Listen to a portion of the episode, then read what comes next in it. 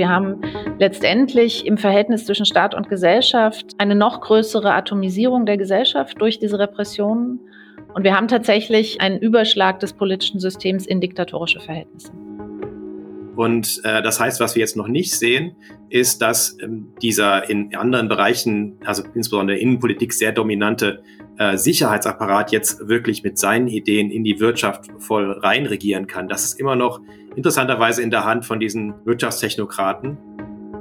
Ein weiterer Indikator ist eben auch die Unterordnung aller Institutionen unter die Person des russischen Präsidenten. Und dann haben die Menschen die Erfahrung, dass in ihrem Leben es wirtschaftlich bergab geht, aber im Staatsfernsehen die ganze Zeit nur Erfolgsmeldungen kommen. Und das hat in der Vergangenheit zumindest auch für Unmut gesorgt. Das Hauptziel der Innenpolitik Russlands ist vor allem die Gewährleistung der demokratischen Rechte und der Freiheit, die Verbesserung des Lebensstandards und der Sicherheit des Volkes. Das sind Worte eines Mannes, der inzwischen so gar nicht mehr nach Demokratie und Freiheit klingt, sondern eher aggressiv daherkommt, ziemlich kaltherzig und vor allem auch ziemlich unberechenbar. Wladimir Putin nämlich. Das Zitat stammt aus seiner Rede im Deutschen Bundestag am 25.09.2001 und damals, also vor etwas mehr als 20 Jahren, galt Putin vielen in Russland und auch außerhalb als neue Kraft, die das riesige Land modernisieren kann auf politischer Ebene, auf gesellschaftlicher und natürlich auch auf ökonomischer. Seither ist viel Zeit vergangen und wir wollen in dieser achten Folge des SWP-Podcast Spezial zum Krieg in der Ukraine und den Folgen jetzt mal fragen, findet sich denn überhaupt noch was von diesem Geist in Russland, auch und gerade vor dem Hintergrund des russischen Angriffs auf die Ukraine? Oder stehen die Zeichen jetzt endgültig auf Diktatur? Darüber möchte ich sprechen mit Dr. Sabine Fischer und Dr. Janis Kluge, beide Teil der SWP-Forschungsgruppe Osteuropa und Eurasien. Hallo Ihnen beiden. Hallo. Hallo und ich bin Dominik Schottner.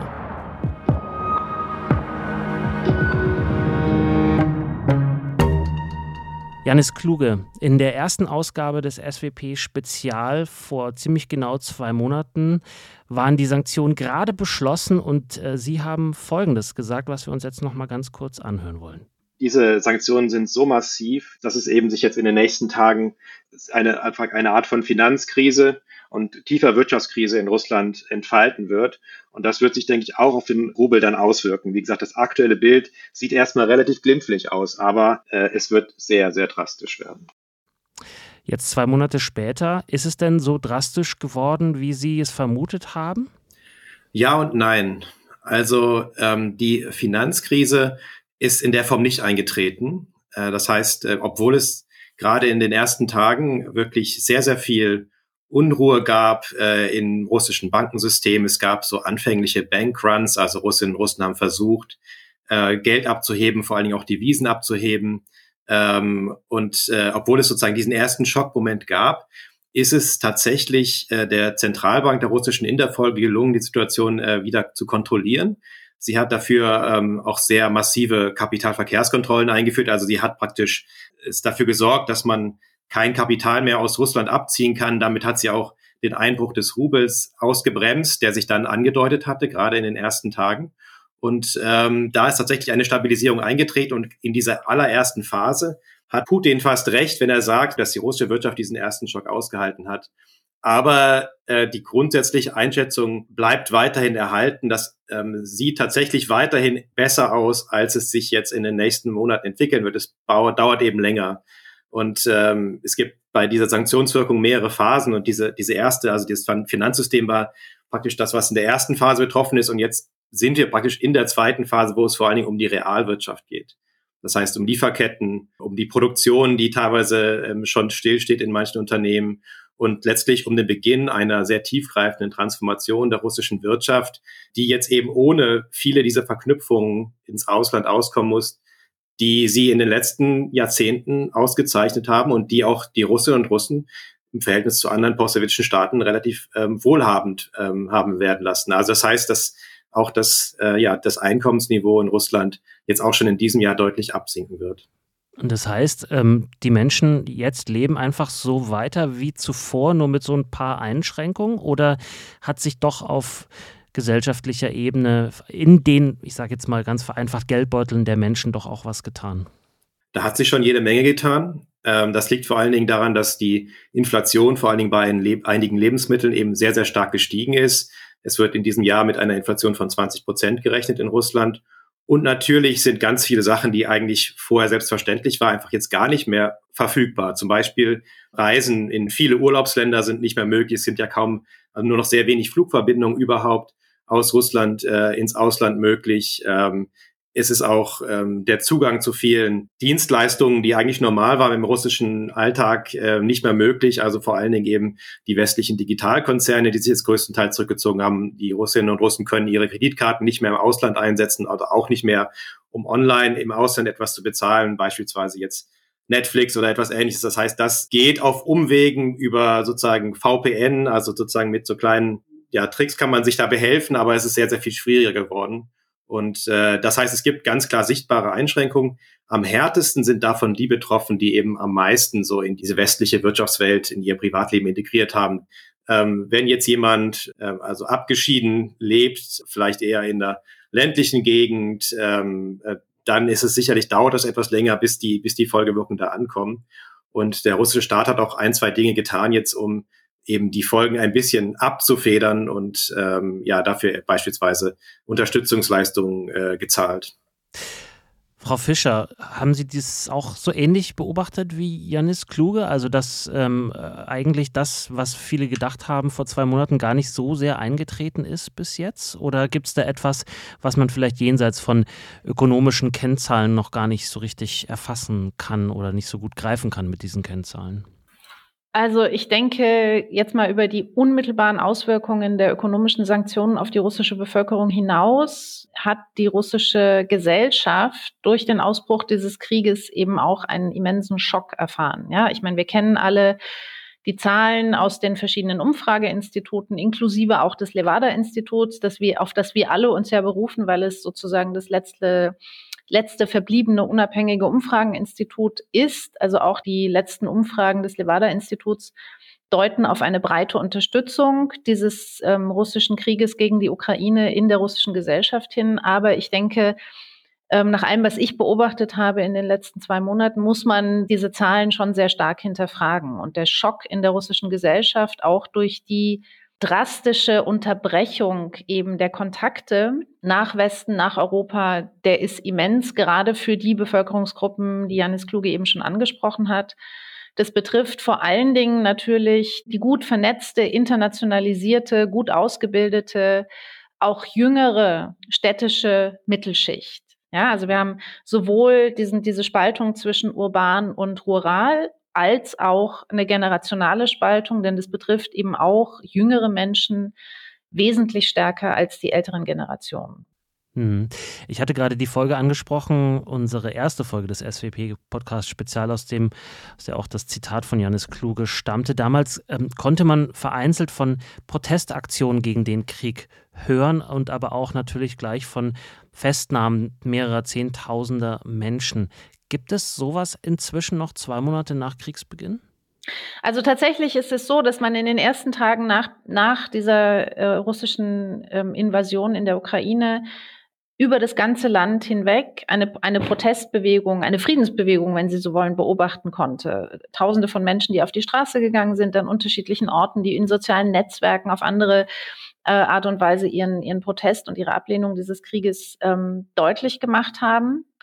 Und gleichzeitig hat der Staat, und das war eben auch zu erwarten, die Repressionen, die sich ebenfalls schon, die haben sich schon lange entwickelt und letztendlich war das Instrumentarium für die Niederschlagung von Protesten war bereits vollständig vorhanden. Also man musste da gar nicht irgendwie neue Mittel entwickeln, sondern es war alles schon da und der Staat hat diese Instrumente sofort eingesetzt, um diese Antikriegsbewegung niederzuschlagen, um durch Repressionen die Menschen ähm, einzuschüchtern und einfach auch schon prospektiv daran zu hindern, ähm, ihren politischen Protest kenntlich zu machen. Und man muss sagen, dass das ziemlich effizient war. Also letztendlich ähm, sind diese, vor allen Dingen die, die sichtbaren Straßenproteste sind sehr schnell zu, zum Erliegen gekommen. Es gab über 14.000 Festnahmen, auch wirklich in den ersten Wochen nach ähm, Kriegsbeginn. Und ähm, naja, die Strafen, die jetzt eben stehen auf die sogenannte ja, auf Falschaussagen oder Falschmeldungen über diese sogenannte Spezialoperation in der Ukraine oder auch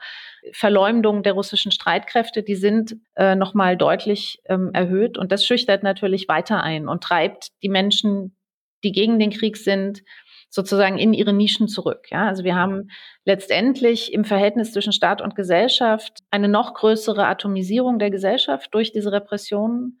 Und wir haben tatsächlich eine Art, ja, einen, einen Überschlag des politischen Systems in diktatorische Verhältnisse. Treibt es Sie auch aus dem Land raus? Ja, wir haben eine sehr, sehr starke, oder wir beobachten eine, eine sehr starke Emigrationswelle. Bislang vor allen Dingen an Orte, wo Menschen aus Russland ohne größere bürokratischen Hürden und Visa-Anforderungen leisten, äh, reisen können. Also das betrifft vor allen Dingen zum Beispiel Georgien, das betrifft ähm, Armenien, äh, die Türkei. Ähm, aber das wird zunehmend auch natürlich Mitgliedstaaten der EU betreffen. Ähm, wir haben keine soliden Zahlen. Die Schätzungen gehen in die Hunderttausende. Und auch hier denke ich, ist das etwas, was sich weiterentwickeln wird. Ja, also die erste Welle dieser Emigration, ähm, das betraf in erster Linie die wirklich politisch Aktiven, also Vertreterinnen, Vertreter der kritischen, der unabhängigen Zivilgesellschaft, JournalistInnen, ähm, auch schon äh, teilweise Wissenschaftler, Wissenschaftlerinnen an Universitäten etc. Aber ich gehe davon aus, dass mit Andauern des Krieges und mit auch zunehmender Repression im Inneren ähm, immer mehr Bevölkerungsteile eben auch von dieser Emigrationswelle betroffen sein werden. Janis Kluge, was macht das mit einer ähm, Ökonomie, wenn auch gerade so eine Gruppe auswandert, die für das Funktionieren so einer Wirtschaft ja durchaus auch wichtig ist. Also ich denke da zum Beispiel an ähm, junge Tech-Menschen, äh, die vielleicht in größeren Zahlen jetzt das Land verlassen, weil sie keine Perspektive mehr sehen. Ja, es gibt verschiedene ähm, Arten, wie diese, diese Immigration stattfindet. Also es ist auch so, dass viele ausländische Konzerne einfach das Land verlassen und ihren Mitarbeitern, Mitarbeitern anbieten, dass sie mitkommen. Und viele gehen darauf ein, weil sie es auch interessant finden. Wir werden sicherlich auch einen Boom bei den Blue Cards sehen, die man jetzt beantragen kann, um in Deutschland zu arbeiten, wenn man hochqualifiziert ist. Ähm, und natürlich senkt das das langfristige Wachstumspotenzial Russlands. Also das ist natürlich eigentlich ökonomisch extrem wichtige Gruppe der Bevölkerung. Und ich, ja, ich würde gerne noch mal kurz anschließen an das, was Sabine Fischer gesagt hatte zu den Auswirkungen der Sanktionen, wer betroffen ist, weil es da auch ein Problem gibt, denke ich, bei dem Design der Sanktionen. Wir haben uns ja sehr, sehr lange sozusagen sehr lange geweigert, ähm, den Energiebereich zu sanktionieren, der vielleicht am besten geeignet wäre, die auch die Verantwortlichen des Krieges in Russland zu treffen, also den Staat, den Energiekomplex, und haben stattdessen leider auch sehr große Kollateralschäden bei Gruppen, die wir vielleicht eigentlich gar nicht primär treffen wollten. Also gerade die, Trupp, äh, die Gruppen der Bevölkerung, die vielleicht am ehesten noch Putin kritisch sind ähm, und am ehesten noch vernetzt sind ins Ausland, die haben unter diesen ersten Sanktionswellen am meisten gelitten. Und wir haben uns eben für die Sanktionsmaßnahmen entschieden, weil sie für uns erstmal billiger waren als jetzt das teurere ähm, Energieembargo, was jetzt sicherlich Schritt für Schritt kommt. Das ist etwas, was in äh, den Händen des Westens liegt, um ganz grob zu sprechen. Aber es gibt ja etwas, was sich eigentlich jeglicher Einflussnahme durch den Westen entzieht, Frau Fischer. Und das ist die Propaganda. Die wurde massiv nochmal nach oben gefahren, wobei die ja eh schon ein relativ hohes Level hatte vor Kriegsbeginn. Ne? Ja, also das konnte man tatsächlich ähm, letztendlich wie im Lehrbuch äh, für Propaganda beobachten in den Tagen, bevor der Krieg dann tatsächlich ausbrach, wie da Propagandaregler rauf und runter geschoben wurden. Also ich war selbst in den Tagen vor dem Einmarsch in Moskau und äh, konnte das sehr gut beobachten, wie plötzlich zum Beispiel oder vor allen Dingen der Genozidbegriff überall war in dieser russischen Propaganda und die Behauptung, dass dieses sogenannte faschistische Regime in Kiew, gegen das Moskau sich angeblich ähm, zur Wehr setzt, eben ein Genozid an der Bevölkerung, an der russischsprachigen und russischstämmigen Bevölkerung des Donbass verübe. Ja, also diese Einbettung in insgesamt dieses Narrativ ähm, vom sowjetischen Sieg im großen Vaterländischen Krieg. Das ist eines der zentralen Propagandamotive, hat in den letzten Jahren immer mehr Bedeutung gewonnen. Der komplette öffentliche Raum in Russland ist durchzogen von martialischen, bildlichen, visuellen, aber auch ähm, ja, Erzählungen und Darstellungen ähm, der, der sowjetischen Heldentaten in diesem im großen Vaterländischen Krieg, also mit anderen Worten im Zweiten Weltkrieg. Und daran wird ähm, über die Genoziderzählung und über die Behauptung, dass man es in Kiew mit einem faschistischen Regime in Anführungszeichen zu tun habe, angeknüpft, um der eigenen Bevölkerung gegenüber diesen Krieg zu legitimieren oder diese Spezialoperation, denn der Begriff Krieg ist ja verboten im Hinblick auf das, was in der Ukraine passiert, in Russland. Und die zweite Säule der russischen Propaganda, die hier wichtig ist, ist eben die Behauptung, dass die Ukraine im Grunde genommen überhaupt kein eigenständiger Akteur ist, sondern vom Westen, also vor allen Dingen von den USA, aber auch von der NATO, instrumentalisiert wird. Sie ist nichts anderes, lediglich ein Instrument, das eingesetzt wird von diesem sogenannten kollektiven Westen, um Russland in die Knie zu zwingen. Also das sind so die Hauptargumentations- ähm, oder Propagandalinien, ähm, die in Russland verwendet werden. Und daraus lassen sich dann eben auch diese russischen Kriegsziele ableiten. Ja, also diese sogenannte Denazifizierung, was ein ja, unerträglich obszöner Begriff ist, ähm, tatsächlich. Auch die Entmilitarisierung, die man ähm, fordert gegenüber der Ukraine ähm, und auch die Territorialansprüche und insgesamt eben die Einbettung dieses Krieges und der eigenen Aggression in die Erzählung von der russischen Defensive, von der russischen Selbstverteidigung gegen den aggressiven Westen. Und in dem Maße wurde die Propaganda hochgefahren und ist seitdem wirklich allgegenwärtig, während gleichzeitig ebenfalls schon in den ersten Kriegstagen die wenigen unabhängigen Medien, die noch versucht haben, dem etwas entgegenzusetzen, eben wirklich brutal zerschlagen wurde. Mhm. Ja, also wenn man nicht VPN benutzt und nicht auf Umwegen versucht, eben das, was noch da ist, was jetzt von aus, aus dem Ausland zunehmend operiert an unabhängigen russischen Journalisten, wenn man da keinen Zugang hat, dann gibt es nur noch diese eine staatliche Propagandaerzählung und sonst nichts mehr. Jetzt haben Sie gerade gesagt, es gibt allumfassende Propaganda, die auch noch hochgefahren wurde seit Kriegsbeginn. Es gibt keine unabhängigen Medien mehr. Wer es wagt, ähm, sozusagen es doch zu probieren, wird entsprechend bestraft. Welche Merkmale gibt es noch, die möglicherweise darauf hindeuten, dass Russland sich schon in einer Diktatur befindet oder zumindest sehr stark auf dem Weg dorthin ist?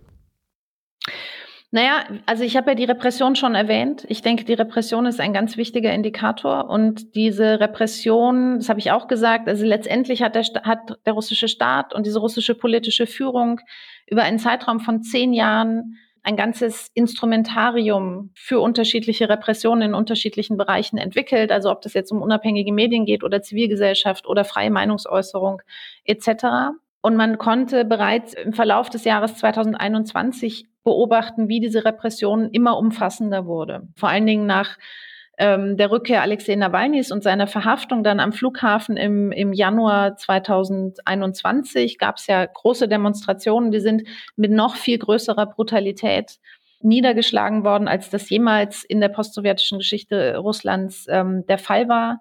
Und dann setzten sich diese Repressionen immer weiter fort bis zur Duma-Wahl im September 21 und rissen auch danach nicht ab. Und diese Entwicklung ist jetzt nach Ausbruch des Krieges auf eine weitere Spitze getrieben worden. Und ähm, ein, ein weiterer Indikator für diese diktatorischen Verhältnisse, die sich mittlerweile entwickelt haben, ist eben auch diese, die Verabsolutierung, wenn Sie so wollen, der russischen Machtvertikale. Also die Unterordnung aller Institutionen, Organisationen ähm, und politischen, wirtschaftlichen anderer Akteure unter die Person des russischen Präsidenten. Sehr gut zu beobachten, während eben dieser Sitzung des ähm, russischen Nationalen Sicherheitsrates, als ähm, letztendlich Putin der gesamten Führungsspitze des russischen Staates ähm, vor laufenden Kameras und damit eben vor der russischen und vor der Weltöffentlichkeit ihre Zustimmung zur Anerkennung dieser beiden Volksrepubliken ähm, abgenötigt hat. Ja, und all das zusammengenommen veranlasst mich eben davon wirklich mit, äh, dazu wirklich mittlerweile von einer von diktatorischen Verhältnissen zu sprechen. Plus wir haben eine solche extreme Vertikale in diesem Staat und wir haben mittlerweile, es gibt so gut, es gibt keine horizontalen Strukturen mehr, über die zum Beispiel gesellschaftliche Interessenaggregation ähm, stattfinden könnte, über die Gesellschaft die Möglichkeit haben könnte, in irgendeiner Weise ähm, politisch wirksam zu werden. Ja, und ähm, die Verabsolutierung der, der Machtvertikale plus die Ausradierung horizontaler Strukturen, Zivilgesellschaft, Parteien, andere, ähm, das ist wirklich ins Extreme getrieben ähm, und damit eben wirklich diktatorisch geworden in den letzten zwei Monaten. Janis Kluge, wie funktioniert Wirtschaft in einer Diktatur? Ich glaube, dass ähm, sich jetzt nach innen an dem russischen Wirtschaftssystem erstmal noch nicht so viel ändert. Das liegt daran, dass interessanterweise die russische Führung oder Putin bisher auf die gleichen Technokraten setzt, um die Wirtschaft zu managen, auch in den Szenarien der Sanktionen. Das heißt, es sind noch die gleichen äh, wie die Zentralbankchefin Nabiulina, Finanzminister Siluanov oder auch der Premierminister Mishustin, die jetzt damit beauftragt sind, äh, die Ergebnisse der Sanktionen zu managen.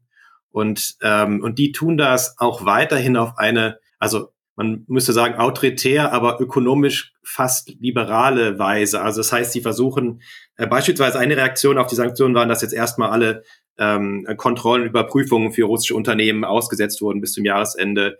Ist es auch so, dass einige Maßnahmen, die sind schon sehr, sehr gut äh, gestaltet, um die Sanktionseffekte eben aufzufangen. Das ist nicht nur die Zentralbankchefin, die da wirklich ähm, sehr viel Wissen hat, ganz offensichtlich, und einfach sehr geschickt agiert, sondern auch andere Maßnahmen, wie beispielsweise, dass jetzt die, die Zahlungen für Sozialversicherungen erstmal ausgesetzt werden ähm, im, im zweiten Quartal. Das sorgt dafür, dass ähm, eben die Beschäftigung nicht so stark getroffen ist. Das sind wirklich sehr, sehr bedachte und durchdachte Maßnahmen. Und äh, das heißt, was wir jetzt noch nicht sehen, ist, dass ähm, dieser in anderen Bereichen, also insbesondere Innenpolitik, sehr dominante äh, Sicherheitsapparat jetzt wirklich mit seinen Ideen in die Wirtschaft voll reinregieren kann. Das ist immer noch interessanterweise in der Hand von diesen Wirtschaftstechnokraten. Und solange diese Personen auch am Ruder bleiben, glaube ich, dass sich grundsätzlich nicht so viel verändern wird daran. Es gab auch in der Vergangenheit natürlich schon massive Probleme, also in, in, im, im russischen Wirtschaftssystem. Also es war auch in der Vergangenheit schon so, dass, äh, dass man praktisch einen politischen Schutz braucht, wenn man überhaupt unternehmerisch tätig sein will, dass man immer Gefahr läuft, von Akteuren der Elite angegriffen zu werden, die versuchen, sich das eigene Unternehmen unter den Nagel zu reißen. Und ähm, das also wird natürlich auch eher zunehmen als abnehmen jetzt, ähm, das ist klar. Aber grundsätzlich glaube ich, dass die, die Strukturelemente der russischen Wirtschaft weiterhin da sind. Und weil jetzt sehr viele Vergleiche kommen, auch zur Sowjetunion, ähm, glaube ich, sollte man auch grundsätzlich die Resilienz der russischen Wirtschaft nicht unterschätzen. Es ist, es ist immer noch eine Marktwirtschaft, auch wenn jetzt viel über Preiskontrollen diskutiert wird. Das heißt, es gibt da schon ähm, auch Mechanismen, die in der Lage sind, so eine so einen massiven Schock dann auszugleichen. Also wir sehen jetzt überall Unternehmer, die versuchen, über alternative Wege sich äh, wieder Zugang zu Technologien zu verschaffen, was ja sozusagen durch das durch ein Embargo der EU und der USA und japanisch äh, asiatischer Staaten erstmal abgeschnitten ist, das jetzt über Umwege entweder über Drittstaaten zu beziehen oder eben von chinesischen, indischen Lieferanten. Das heißt, es gibt da auch Selbstheilungsprozesse in diesem Wirtschaftssystem, weil es eben letztlich immer noch marktwirtschaftlich ist. Und das ist der große Unterschied zur Sowjetunion beispielsweise. Das heißt, wir sehen jetzt nicht so ein, wir sehen zwar Mangelwirtschaft, das heißt, es fehlen ganz konkrete Produkte, aber wir sehen gleichzeitig Prozesse, die das Ganze versuchen wieder einzurenken. Das ist ein, das Ganze wird noch lange dauern. Also das wird sich in den nächsten ein, zwei Jahren mindestens ähm, erst abspielen. Ähm, momentan befindet sich die russische Wirtschaft noch im freien Fall und lebt von sehr viel Lagerbeständen, die vielleicht noch da sind.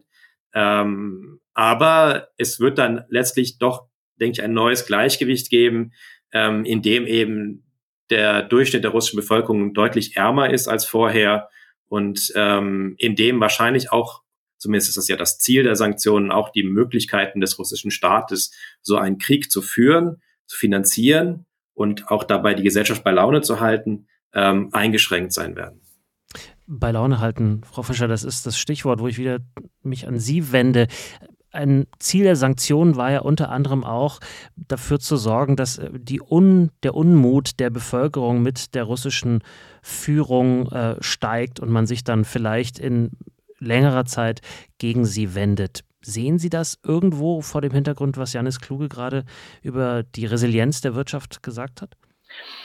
Naja, also erstmal würde ich unterstreichen, was Janis Kluge eben gesagt hat, dass es sich hier eher um einen Langstreckenlauf als um einen Sprint handelt ähm, und dass es letztendlich bei den Sanktionen ähm, darum geht, dem russischen Staat die wirtschaftliche Grundlage für solche Kriege zu entziehen. Also für diesen Krieg spezifisch, aber eben grundsätzlich für diese Form aggressiver Außenpolitik. Ich denke, das ist wirklich weniger auf die russische Gesellschaft ausgerichtet als genau auf die, auf die wirtschaftlichen Kapazitäten dieses Staates.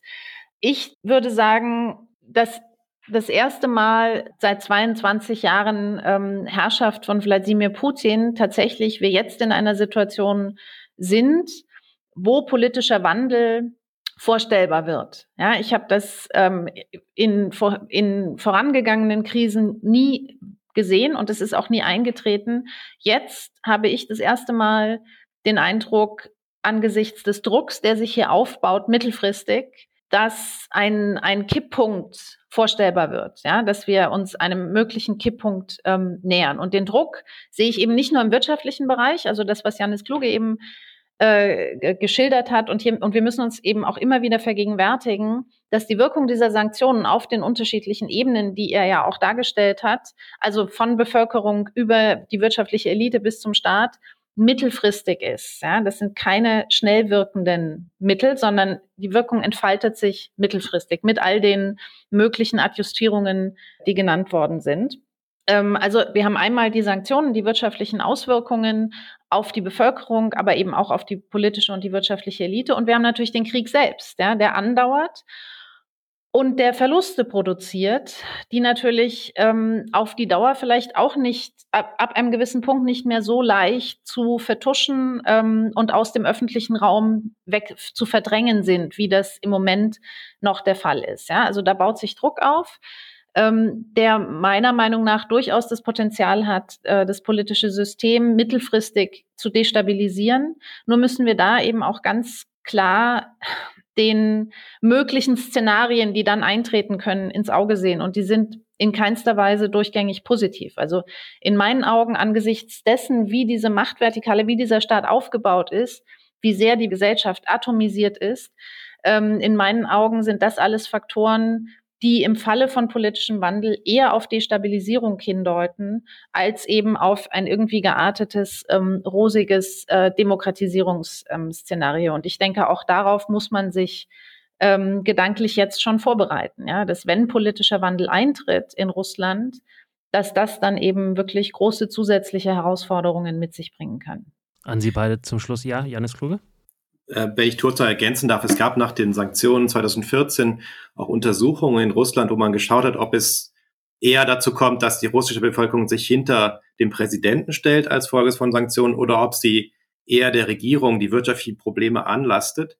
Und interessanterweise war es dazu, dass dieser Effekt, dieses, äh, dieses Konsolidieren, das man auch Rally Round the Flag Effekt nennt, dass das nicht eingetreten ist. Das mag daran liegen, dass für den einzelnen Menschen in Russland nicht immer klar ist, ob er jetzt wegen Sanktionen entlassen wurde oder ob das einfach Missmanagement war oder der Staat war. Und oft haben wir in der Vergangenheit eben gesehen, dass es dann zu Unmut gesorgt, für Unmut gesorgt hat, was auch daran liegt, dass der Staat, der russische, mit den Sanktionen so umgeht, dass er ähm, sie eher kleinredet und sagt, wir haben alles unter Kontrolle. Das heißt, er versucht auch da Stärke zu projizieren und, äh, und dann haben die Menschen die Erfahrung, dass in ihrem Leben es wirtschaftlich bergab geht, aber im Staatsfernsehen die ganze Zeit nur Erfolgsmeldungen kommen. Und das hat in der Vergangenheit zumindest auch für Unmut gesorgt. Also deshalb bin ich relativ skeptisch, was jetzt so einen Ready Round the Flag Effekt in Russland betrifft und erwarte eher, dass diese wirtschaftlichen Probleme dann auch ein Problem für die russische Führung werden. Und ich würde hier ganz gern noch einen Punkt ergänzen, weil ich, ich glaube, das ist wirklich wichtig. Ähm, wir dürfen nicht vergessen, wir sind jetzt alle im Schock und nur mit den tagtäglichen Entwicklungen in diesem Krieg ähm, beschäftigt. Aber wir dürfen nicht vergessen, dass der Krim-Effekt, ja, also das, was 2014 einsetzte an immenser Unterstützung für Wladimir Putin nach der Annexion der Krim, genau vier Jahre gedauert hat. Ja, wir haben jetzt keinen Krim-Effekt. Was wir sehen an, an Unterstützung ist viel, viel poröser. Und auch der Krim-Effekt hat genau vier Jahre, hat nur vier Jahre gedauert, ja, bis zur Verkündung der Rentenreform im Sommer 2018, dann war das vorbei. Ja, und das ist, denke ich, ein ganz guter Indikator, wie es jetzt mit dieser sehr viel poröseren Unterstützung, die wir sehen in der russischen Gesellschaft, weitergehen kann, perspektivisch. Und das war die achte Folge des SWP-Podcast Spezial zum Krieg in der Ukraine und den Folgen. Wir haben uns heute gefragt, ist Russland auf dem Weg in die Diktatur oder ist es dort schon längst angekommen? Und was heißt das für Gesellschaft und Wirtschaft? Darüber habe ich gesprochen mit Dr. Sabine Fischer und Dr. Janis Kluge. Vielen Dank Ihnen beiden. Vielen Dank. Vielen Dank. Tschüss. Tschüss. Und Ihnen, liebe Zuhörerinnen und Zuhörer, auch Ihnen vielen Dank für Ihr Interesse und Ihr Zuhören. Wenn Sie sich in das Thema weiter einlesen wollen, unter dieser Podcast-Folge verlinken wir auf der SWP-Website noch ein paar Artikel zum Thema. Lassen Sie gern auch auf unseren Social-Media-Kanälen eine Bewertung da oder auch in Ihrer Podcast-App. Kritik und Lob, beides gerne gehört, fließt natürlich auch direkt in die nächste Folge ein. Mein Name ist Dominik Schottner. Bis zum nächsten Mal. Bleiben Sie neugierig.